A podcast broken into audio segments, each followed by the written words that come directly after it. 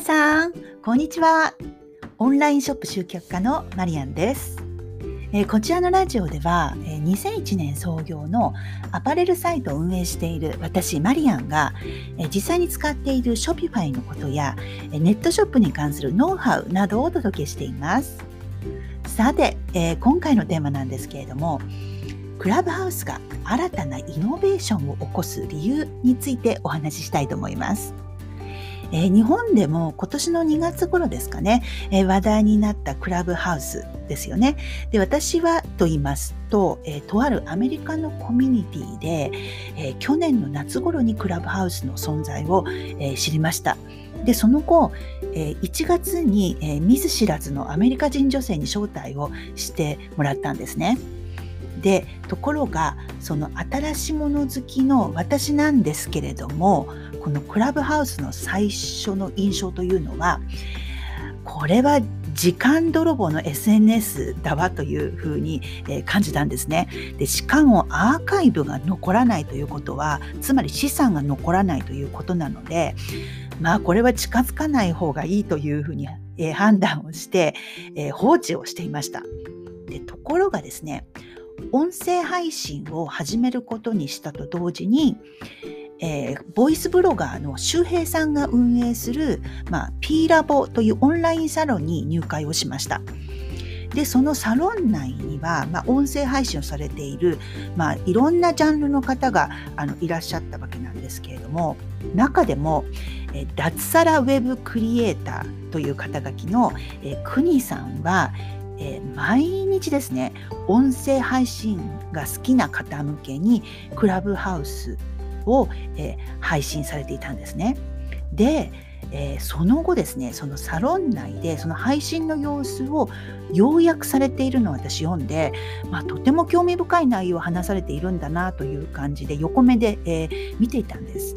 というのも、まあえー、私アメリカ西海岸に住んでますので時差の関係で私は参加が難しかったというわけなんです。でところが、まあ、誰でもモデレーターになれるということを知って、え、音声配信を始めて間もないこの私が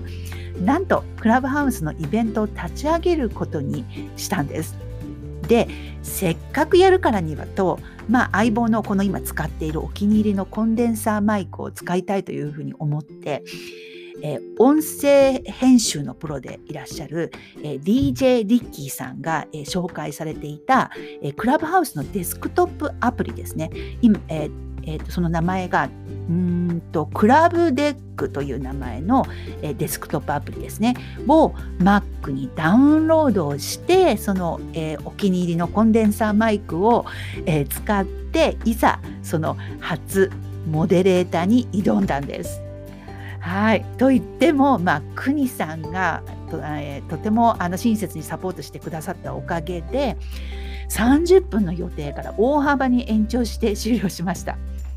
で、えーと、終了した後ですねなぜそんな炎上になったのかということで私あの分析をしてみたんですね。でそれは、え音声配信好きがまあテーマなんですけれどもそこにはさまざまなその道のプロの方がいらっしゃってそこでしか聞けないことを質問ができたりするんですね。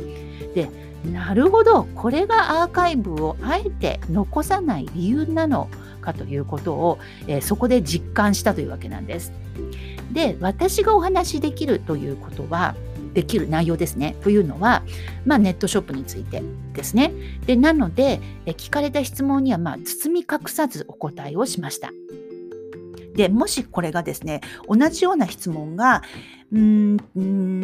えーと、メッセンえメッセンジャーやスレッド内でもし聞かれたとしても、まあ、答えられないようなことがこのクラブハウスではさらっと話せる、まあ、その SN そのそういったそのクラブハウスのような SNS は使いようによっては新たなイノベーションを生むんだなということを、えー、実感したんです。はい